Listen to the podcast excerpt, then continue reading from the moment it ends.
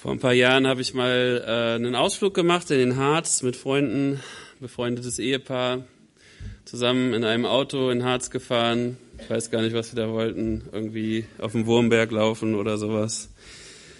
Ähm, und wir sind hingefahren, Autobahn, da war irgendwie so eine große Baustelle. Ähm, deswegen haben wir ein Stück, ein größeres Stück Bundesstraße genommen.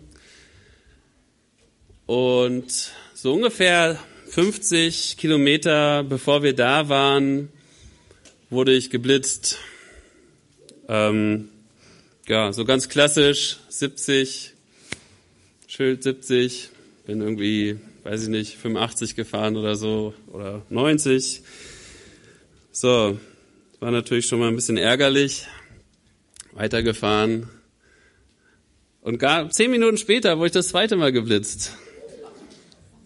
Ja, es war schon irgendwie komisch, schon seltsam. Zweimal geblitzt, auch wieder 70, ich wieder zu schnell. Ja, und dann wurde ich noch ein drittes Mal geblitzt. ich glaube auf der Rückfahrt, aber dreimal am Tag geblitzt. Das war bisher mein Höchststand, ist mein Höchststand.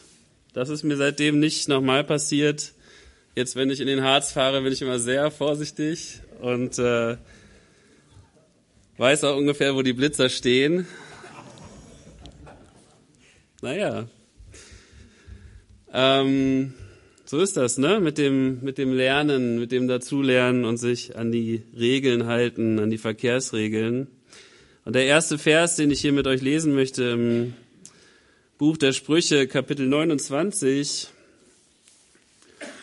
Vers 19, der hat was damit zu tun, mit dieser, ja, mit dem Hören und dem Tun. Nur mit Worten kann man einen Diener nicht erziehen. Wundert euch nicht, ich äh, lese aus der NGÜ. Ähm, steht bei euch vielleicht immer auch so ein bisschen anders aber das ist bei Sprüchen sowieso je nach Übersetzung auch immer so ein bisschen anders.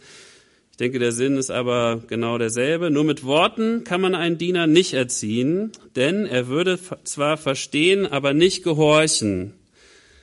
Also ich habe ja auch die Verkehrsregeln verstanden und ich bin ja auch ein ganz typischer Deutscher. Also ich kann Schilder lesen, ich liebe Schilder, ich brauche Schilder. Ja, ich, ich fühle mich irgendwie komisch, awkward, wenn ich irgendwo in einem schilderlosen Raum bin, also nicht Raum, aber ne, also irgendwo unterwegs bin und ich habe fünf Minuten kein Schild gesehen, das ist schon komisch. So, ne, ich ich frage als erstes so, warum ist das denn hier nicht ausgeschildert? Ja, das fragen die Deutschen so als erstes. Ja, hier war kein Schild. Ja, das könnt ihr auch mal ausschildern hier. Ne? So, man, man, man braucht als Deutscher seine Schilder, sonst kann man, ist man nicht lebensfähig, ja. Das ist echt. Äh, aber ob man die Schilder dann auch beachtet und ernst nimmt, ist nochmal auf einem ganz anderen Blatt geschrieben. Ja, so wie bei dem Blitzer. Es war 70, ich wusste das. Ich habe das auch irgendwie so unterbewusst registriert, aber ich habe mich einfach nicht danach gerichtet. Und genau das ist eigentlich hier das, worum es mal wieder geht. Und darum geht es in Sprüche eigentlich immer wieder. Es geht um diese lernresistenten Menschen. Ja, du sagst ihnen etwas, Sie hören es auch, aber sie reagieren nicht darauf. Sie setzen das nicht um. Sie handeln nicht danach. Das sind, in Sprüchen haben die so verschiedene Namen. Das sind einfach unverständige Menschen. Das können äh, Kinder sein, es können erwachsene Männer und Frauen sein, es können äh, Knechte sein, das ist eigentlich ziemlich egal. Aber dieser Charakter, dieser, diese, ähm, dieser Typus ja, des Unverständigen, den treffen wir immer wieder in Sprüche. Der hört etwas, aber es kommt halt einfach nicht an. Es, es passiert nichts. So. Da rein, da raus. Ganz, ganz klassisch so. Und so jemand ähm, war ich äh, oder bin ich auch des Öfteren. Und dieses Beispiel mit dem dreimal geblitzt ist eigentlich ein super Beispiel, finde ich. Und dieser Unverständigen, das ist eigentlich so ein Kontrast in Sprüche. Sie stehen im Kontrast zu den Verständigen, zu den Weisen. Ja, die, Die Unverständigen, die sind so, da rein, da raus, da passiert nichts. Da ändert sich auch nichts. Da kannst du auch hundertmal denen irgendwas predigen. Die können hundert Gottesdienste besuchen, 200. Das ist völlig egal. Das Leben ist immer noch dasselbe wie vorher, immer. Es tut sich nichts. Es, es entsteht keine Reaktion durch die Predigt. Und ähm, es ist halt nicht nur, nicht nur im Predigen so und in der Gemeinde so, ähm, dass wir manchmal so krass lernresistent sind. Es ist einfach überall, überall so. Aber im Gegensatz dazu haben wir auch den Weisen, den Verständigen. Den gibt es auch. Das ist derjenige, der das hört und dann darauf reagiert. Und der Leser, also wir alle, wir lesen ja gerade dieses Buch und der Leser ist eigentlich einer von denen. Er will ja lernen. Er ist lernwillig. Er ist nicht lernresistent. Er ist lernwillig. Deswegen liest er dieses, warum sollte jemand 28 Kapitel Sprüche lesen, wenn er keinen Bock hat, dazu zu lernen? Dieses Buch ist dafür gemacht, damit man dazu lernt, dass man klug wird. Kein Mensch hält das durch, wenn er das nicht will. 28 Kapitel voller Sprüche. Darüber kann man eine Menge meditieren, meditieren im Sinne der Bibel, nachdenken. Sich, man kann über jeden dieser Sprüche wirklich nachdenken. Und dieser Spruch ist im Grunde auch einfach nur eine Wiederholung von etwas, was wir schon hundertmal gelesen haben. Aber das ist kein Zufall, das ist gewollt. Nicht aus Versehen schreibt der Autor immer wieder dasselbe in etwas anderen Worten. Das ist eine Methode. Und die soll bewirken, dass sich das ganz tief einschleift ganz tief in unseren Geist. In, wir sollen weise werden. Steter Tropfen hüllt den Stein. Wenn ich immer wieder dieselbe Weisheit höre, ich verinnerliche sie langsam. Sie bleibt, es bleibt etwas hängen. Selbst bei dem lernresistentesten, dümmsten Menschen vielleicht. Da kommen wir noch zu. Es ist, es besteht die Chance, wenn du deinem Kind immer wieder dasselbe sagst, immer wieder dasselbe, Manchmal geht es nicht anders. Wie oft musste meine Mutter mir bestimmte Dinge jeden Tag sagen? Putz deine Zähne zum Beispiel. Ja, man, man, man versteht das nicht. Aber du musst Kindern bis 15, 16 Jahren, vor allem Jungs, jeden Tag sagen, putz die Zähne, wasch dich. So, ja, jedes Mädchen fängt irgendwann an, oft früh, sich waschen zu wollen.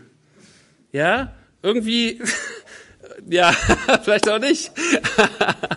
Aber das ist schon, das ist, ähm, das ist meistens schon so. Aber Jungs, Fehlanzeige. Du denkst, es kann doch nicht sein, du bist 18 Jahre Junge und ich muss dir noch sagen, dass du duschen musst, weil du stinkst. Junge, das musst du doch langsam verstanden haben. Dusch dich jeden Tag. Wenigstens jeden zweiten, aber jeder Tag wäre nicht schlecht. Kommt ein bisschen drauf an, wie man so riecht. Ne? Oder wie viel man schwitzt. Aber das dauert manchmal unglaublich lange. Über Jahre müssen Eltern das durchhalten. Und ich ermutige euch darin, haltet durch, denn ähm, ja, es wird irgendwann wirken. Irgendwann fällt der Groschen, irgendwann äh, kommt das auch an. Aber wie gesagt, eigentlich die Leute, die das hier lesen, das sind eigentlich genau die, die nicht so drauf sind wie dieser Knecht hier. Das ist hier ein fauler und ähm, unverständiger Knecht, der uns hier vorgestellt wird. Ich glaube auch nicht, dass es in dem Spruch um jeden Knecht geht. Es geht einfach um die, die nicht lernen wollen. Und Jesus hat das auch mal aufgegriffen. Jesus hat ja auch öfter mal ähm, darüber gesprochen, aber vor allem in der Bergpredigt. Zum Schluss sagt er, Darum gleicht jeder, der meine Worte hört und danach handelt, einem klugen Mann, der sein Haus auf felsigen Grund baut. Also hören und handeln, hören und handeln, hören und handeln. Das ist extrem wichtig. Das ist klug, das ist schlau, das ist sehr schlau. Also, lass es nicht einfach wieder verdunsten, das, was Gott dir sagt.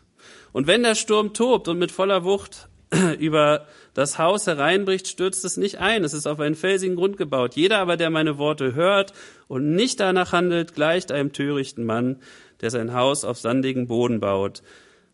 Ihr wisst, wie es zu Ende geht. Genau das ist eigentlich, genau das ist hier gemeint. Nur mit Worten kann man einen Diener nicht erziehen. Und das ist irgendwie krass, aber es ist die Wahrheit. Warum halte ich mich an die Verkehrsregeln in Hannover? Warum, wenn ich zur Arbeit fahre, gucke ich, dass mein Tacho nicht so weit über 50 geht? Höchstens auf die 60. Weil ich ja weiß, das ist immer noch so 5 kmh Kulanz, also mein Auto fährt wahrscheinlich in Wirklichkeit langsamer, als mir angezeigt wird. Egal. Ne? Warum? Aus eigentlich aus verschiedenen Gründen. Aber um ehrlich zu sein, habe ich damit angefangen, weil ich Angst hatte vor Strafe. Ich hatte Angst, Strafe zu kriegen, wenn ich schneller fahre. Warum parke ich denn nicht in Parkverbotszonen und so weiter? Weil ich keinen Bock auf den Strafzettel habe. Ich möchte nicht bestraft werden.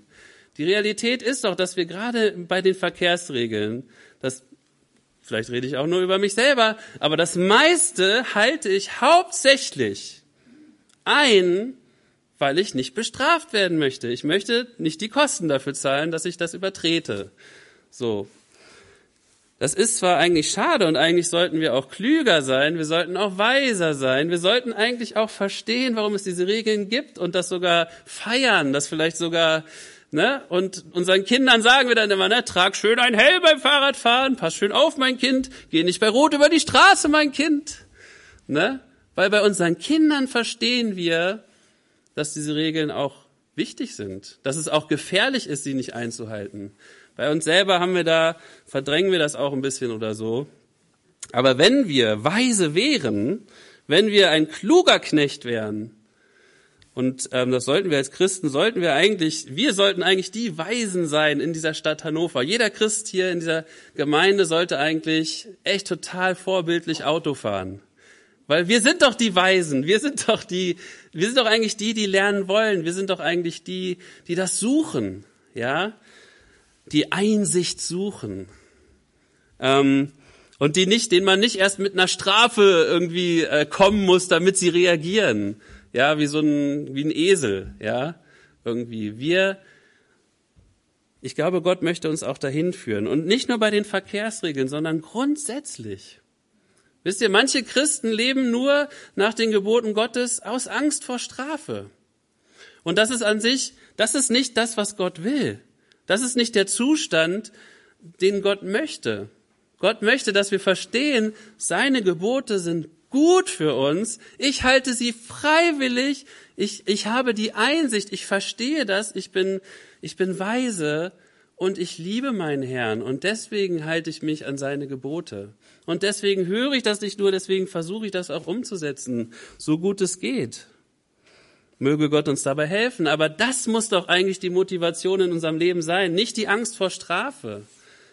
Denn Gott möchte, dass, dass hier nicht ein Haufen Dummköpfe in der Gemeinde sitzt, wo er die ganze Zeit irgendwelche Strafen androhen muss, sondern dass hier ein Haufen weiser Menschen sitzt, die verstehen, warum seine Gebote gut sind, die aus Liebe seine Gebote halten. Jesus hat auch selber zu seinen äh, Jüngern gesagt, hey, ich nenne euch nicht mehr Knechte, ich nenne euch Freunde.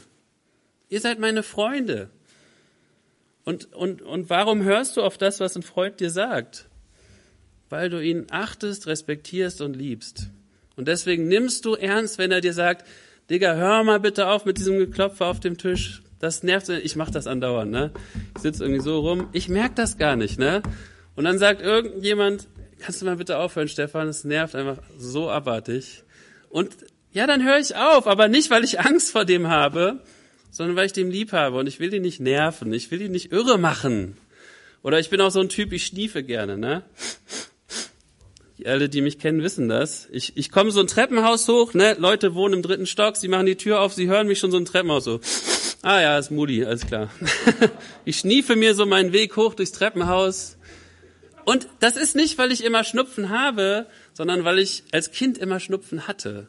Und ich habe mir einfach extrem angewöhnt, immer, meine Nase ist komplett frei. Ich schniefe trotzdem. Also es ist ganz schlimm.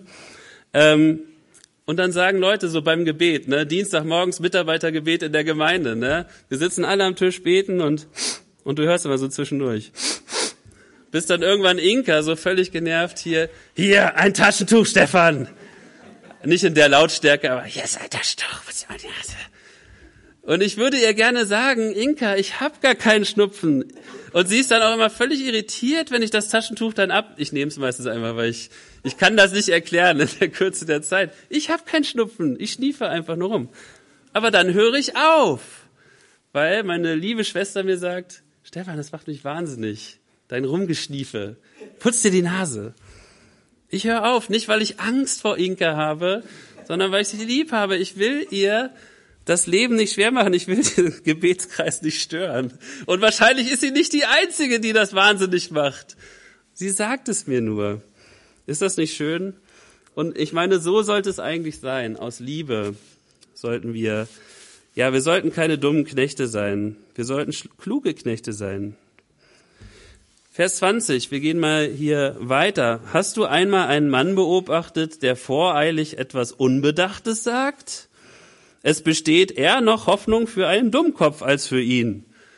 Also das ist jetzt eine Frage an den Leser. Hast du schon mal einen Mann beobachtet, der zu schnell etwas sagt oder andauernd viel zu schnell antwortet, ohne nachzudenken? Ja, habe ich. Zum Beispiel im Spiegel jeden Morgen.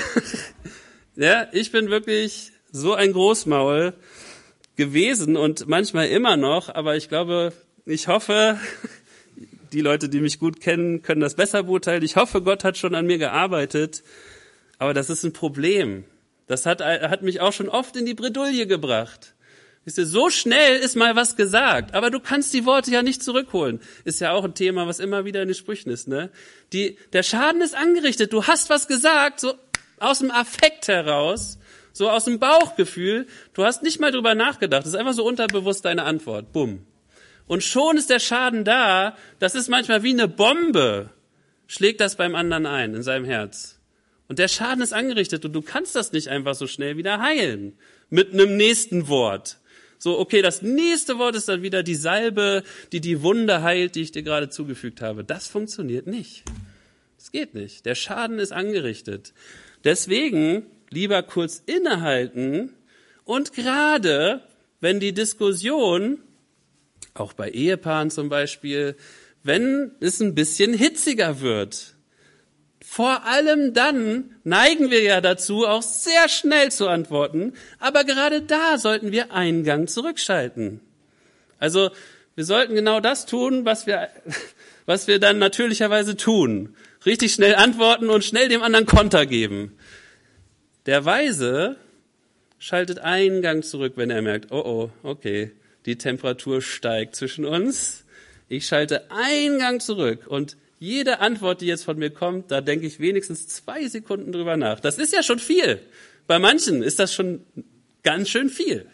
Zwei Sekunden drüber nachdenken und dann erst reden nach zwei Sekunden.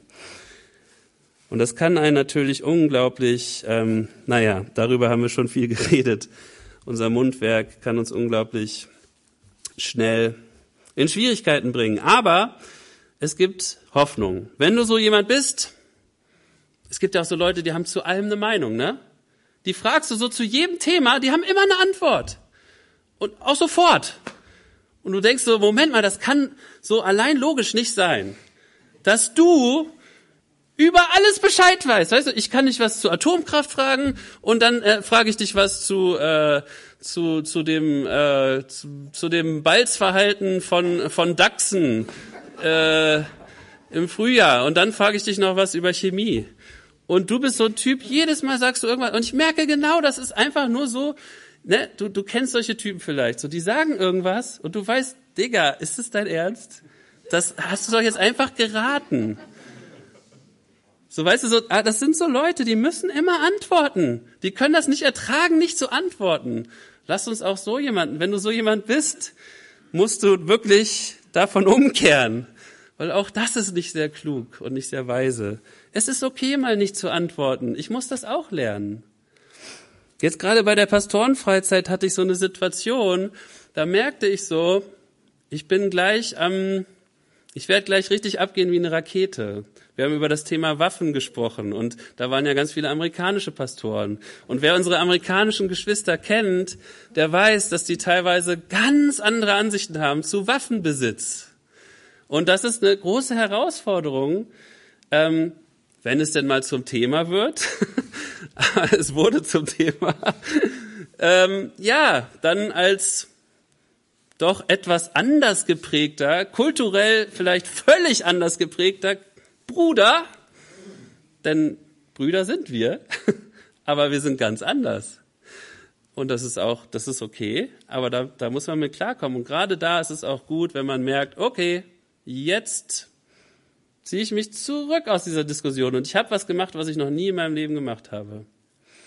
Ich habe gesagt, okay Leute, thank you for this conversation, um, I need to go. Und dann bin ich einfach gegangen. Und das habe ich noch nie in meinem Leben gemacht. Und ich war so richtig, ich habe Jörg gesagt, Jörg, ich habe was Gutes gemacht. Weil Jörg ist immer der, der das ausbaden muss, dass ich immer Todes diskutiere bis zum Ende und nie die Bremse ziehe eigentlich. Und ähm, ja, Jörg hat mich auch gelobt. Also es gibt wirklich Hoffnung, wenn du auch so jemand bist. Es gibt Hoffnung. Zum Beispiel in Kapitel 1, Vers 20 von Sprüche. Da, na, da, das ist irgendwas, was mir Hoffnung macht. Da heißt es nämlich, die Weisheit ruft laut auf der Straße, auf den Plätzen lässt sie ihre Stimme erschallen. Sie übertönt den Lärm und hält an den Stadttoren ihre Reden. Ihr Einfallspinsel! Wie lange wollt ihr die Einfalt lieben? Wie lange noch gefällt den Angebern ihr selbstgefälliges Geschwätz? Wie lange noch hassen Eingebildete die Einsicht? Lasst euch von mir unterrichten. Dann beschenke ich euch mit meinem Geist und lasse euch an meinen Gedanken teilhaben. Wenn du ein dummer Schwätzer bist, dann lädt Gott dich ein, heute klug zu werden.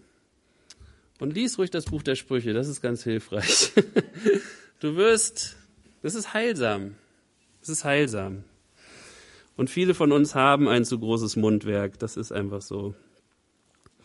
Vers 21. Ein Diener, den man von Jugend an verwöhnt hat, wird am Ende aufsässig. Jörg hat eine ganz tolle Predigt über Erziehung gehalten ähm, vor ein paar Sonntagen. Die einfach mal hören, wenn ihr sie noch nicht gehört habt. Ich gehe jetzt hier nicht weiter darauf ein. Vers 22. Ein zorniger Mensch erregt Streit und ein jähzorniger macht sich vieler Vergehen schuldig.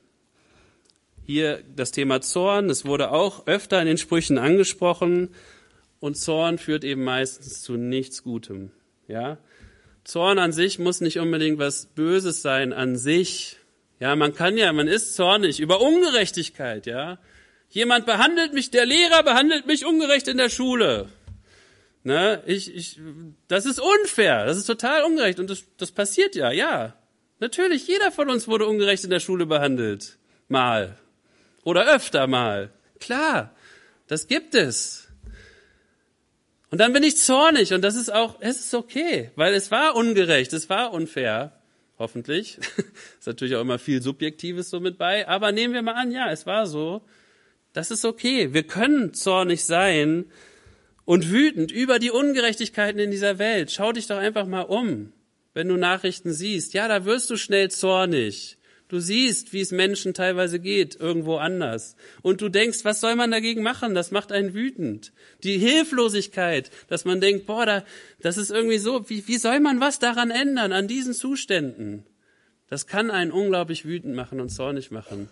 Und ich glaube, das ist auch okay. Aber das Problem ist, wir Menschen, wir können nicht gut mit Zorn umgehen ne, selbst mit gutem Zorn, also selbst wenn ich zornig bin über die Ungerechtigkeit, der Zorn verleitet mich dazu, zum Beispiel überzureagieren.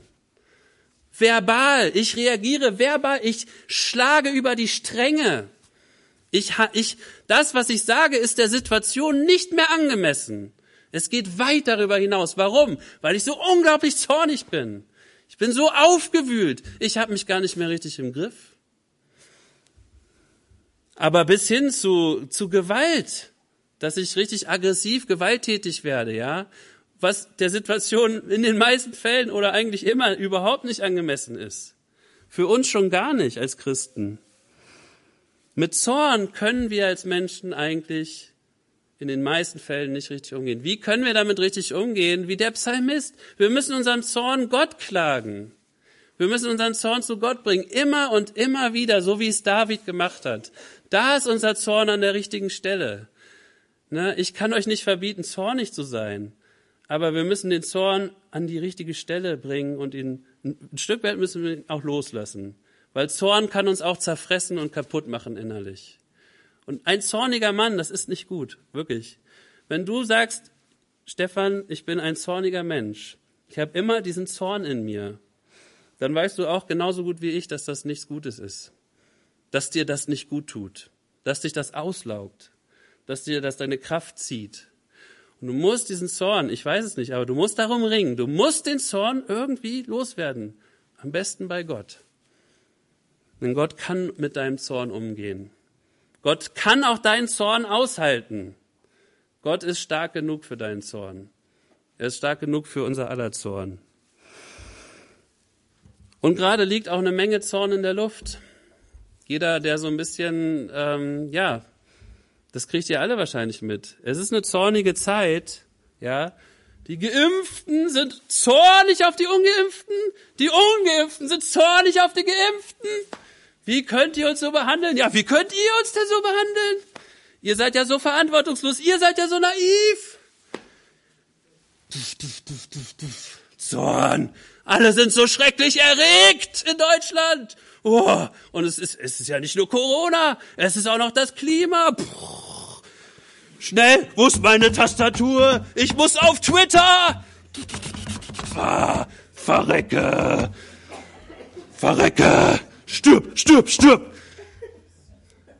Ja, Twitter ist ein guter Ort für unseren Zorn. Ja, ja, schmeißt alle euren Zorn ins Internet, in die sozialen, überschwemmt das Internet mit eurem Zorn. Das ist richtig klug, richtig gut.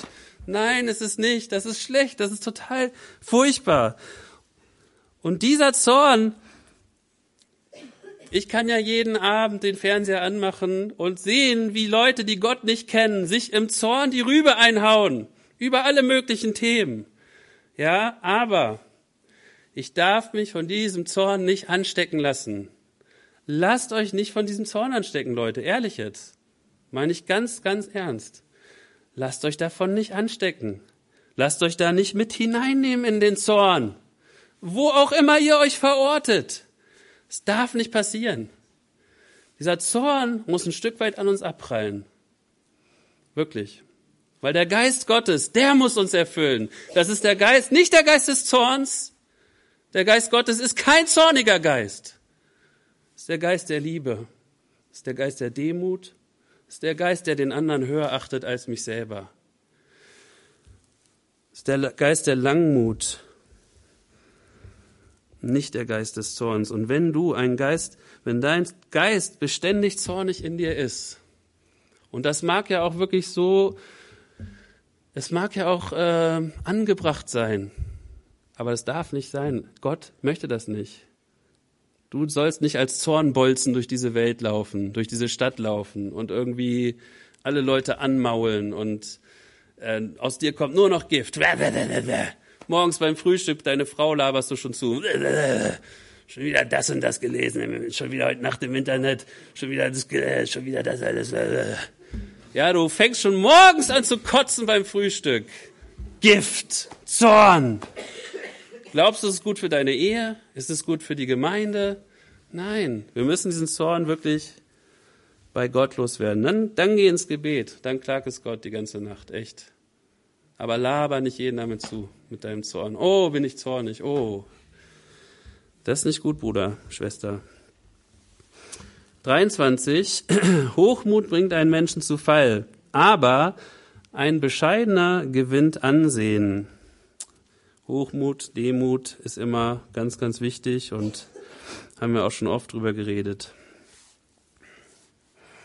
Vers 24. Wer mit einem Dieb die Beute teilt, der gefährdet sein Leben. Er hört zwar, wie man den Dieb verflucht, aber kann ihn nicht anzeigen. Hier geht's um Mitwisserschaft. Ja, also dein Kumpel kommt zu dir, sagt, oh yo, ich habe gerade die Tanke überfallen. Oder ich habe gerade diesen Kiosk überfallen. Komm, wir teilen das Geld. so, Nein, machen wir nicht. Wir teilen nicht das Geld. Aber du brauchst doch Geld. Das weiß ich doch. Du hast doch Schulden. Hier, ich schenke dir die Hälfte. Nein, danke. Jetzt denkt ihr vielleicht so alle so, wie lebensfern ist das denn? Aber das ist nicht, das ist nicht so lebensfern. Nein. Macht das nicht. Macht euch nicht zu Mittätern. Werdet nicht Mittäter. Und das gilt nicht nur für irgendwelche äh, Tankstellenüberfälle oder irgendwie sowas. Es geht auch um Drogen. Drogen äh, verkaufen, aber auch Mobbing in der, in der Firma, jemanden fertig machen. Du darfst da nicht zum Mittäter werden.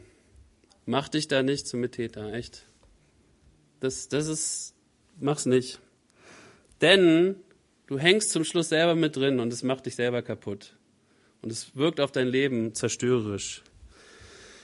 Ähm, und ich musste voll krass an Sprüche 1 denken und ähm, eine ganz bestimmte Sache. In Sprüche 1 wird auch nochmal sehr, sehr stark davor gewarnt, Vers 10, mein Sohn, wenn Verbrecher dich verführen wollen, dann lass dich nicht darauf ein. Sie könnten zu dir sagen, komm mit uns, wir verstecken uns und lauern darauf, dass wir Blut vergießen können. Lasst uns Jagd auf Unschuldige machen, dann verschlingen wir sie, wie das Totenreich die Lebendigen verschlingt. Und beseitigen sie vollständig, wie die Begrabenen. Jede Menge kostbarer Besitz werden wir finden und unsere Häuser mit Beute füllen. Komm, schließ dich uns an. Wir teilen die Beute untereinander auf. Mein Sohn, lass dich nicht darauf ein und tu nicht dasselbe wie sie. Denn sie laufen dem Bösen nach und sind schnell dabei, Blut zu vergießen. Vögel durchschauen es nicht, wenn eine Falle für sie gestellt wird. Ebenso täuschen sich auch diese Verbrecher, denn in Wahrheit stolpern sie in ihre eigene Falle und setzen ihr Leben aufs Spiel. So geht es jedem, der unrechten Besitz an sich reißt. Das geraubte Gut raubt ihm selbst das Leben. Das geraubte Gut raubt ihm selbst das Leben. Und ich musste krass an den, an den islamischen Staat denken vor ein paar Jahren. Wisst ihr, wie viele Männer, junge Männer aus Deutschland dahin geflogen sind, um genau das zu tun? Blut zu vergießen. Ich, ich sage es jetzt mal ganz platt, aber es ist so. Okay, in coolen Autos rumfahren, ballern, äh, eine Frau heiraten und den perfekten Staat gründen oder so. Und Gott dienen dabei. Klingt wie die perfekte Mischung. Wie viele junge Männer haben genau das getan? Sind diesem Ruf gefolgt? Komm mit, wir teilen die Beute. Für dich ist was drin. Du kriegst ein Haus, du kriegst eine Frau. Und das ist nicht weit weg. Aus Hannover sind da Jungs hingeflogen. Aus unserer Nachbarschaft sind da Jungs hingeflogen und haben da mitgemacht und haben sich ihre eigene Falle gestellt. Zum Schluss sind Bomben auf sie geregnet. Und sie sind nicht wiedergekommen. Und hört mal die Interviews mit den Eltern von diesen Jungs. Und Mädchen. Also warnen wir unsere Kinder davor, echt, die Finger zu lassen. Finger zu lassen von all diesen Dingen. Die Eltern sagen auch, wie, warum haben unsere Kinder das gemacht? Wir verstehen das nicht. Also ist schon krass. Vers 26. Viele bemühen sich, ah nee, Vers 25. Angst wird einem Menschen zur Falle. Oder bei euch steht wahrscheinlich äh, Menschenangst oder Menschenfurcht oder Furcht vor Menschen. Angst wird einem Menschen zur Falle. Wer jedoch auf den Herrn vertraut, ist der Angst enthoben.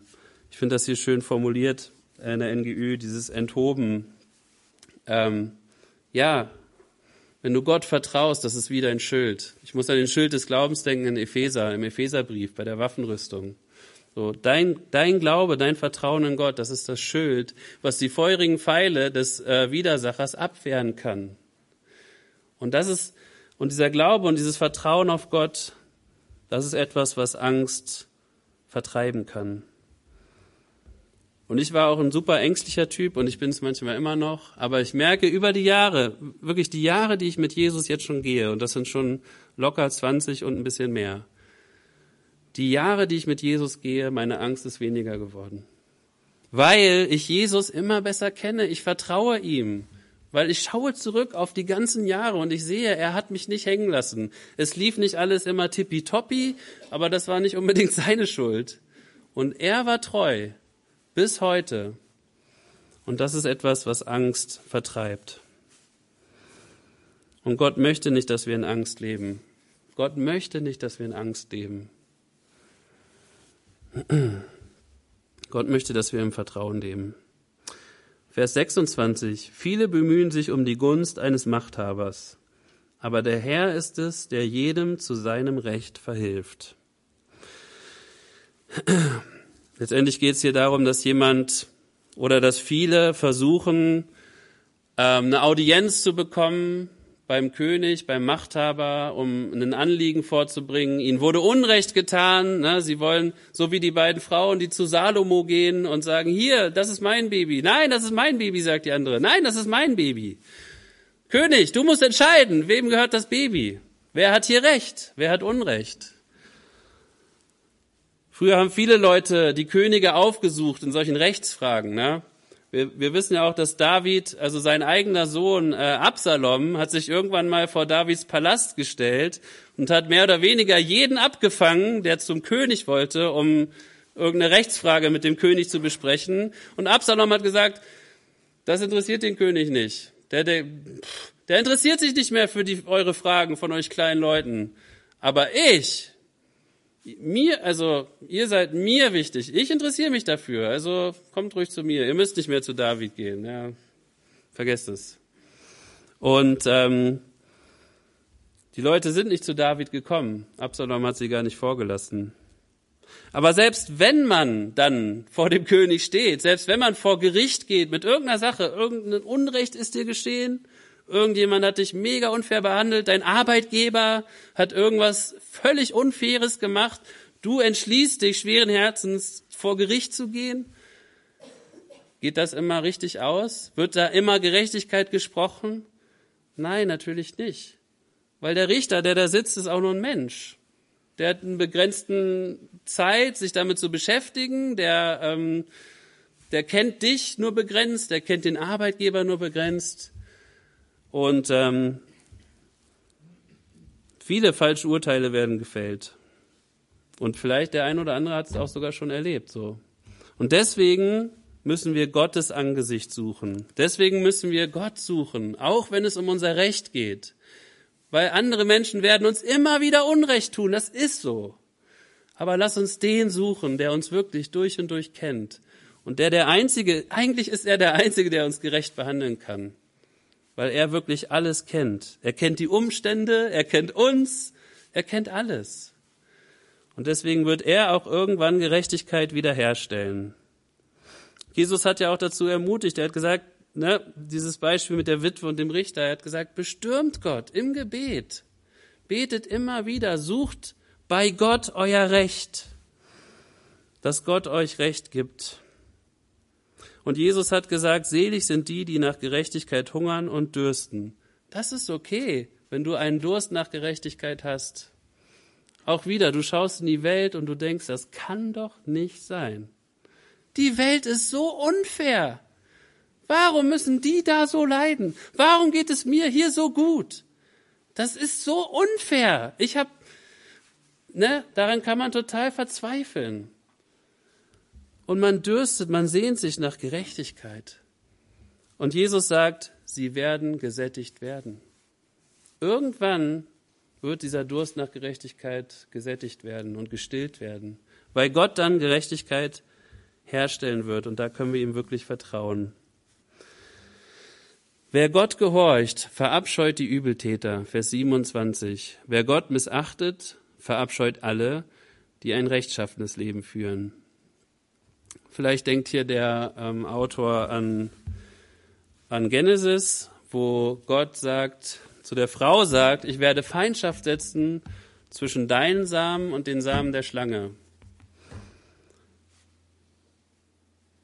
Es ist klar, dass Leute, dass es Leute gibt, und das wissen wir auch, die schauen auf uns und denken sich, Bro, was ist das denn?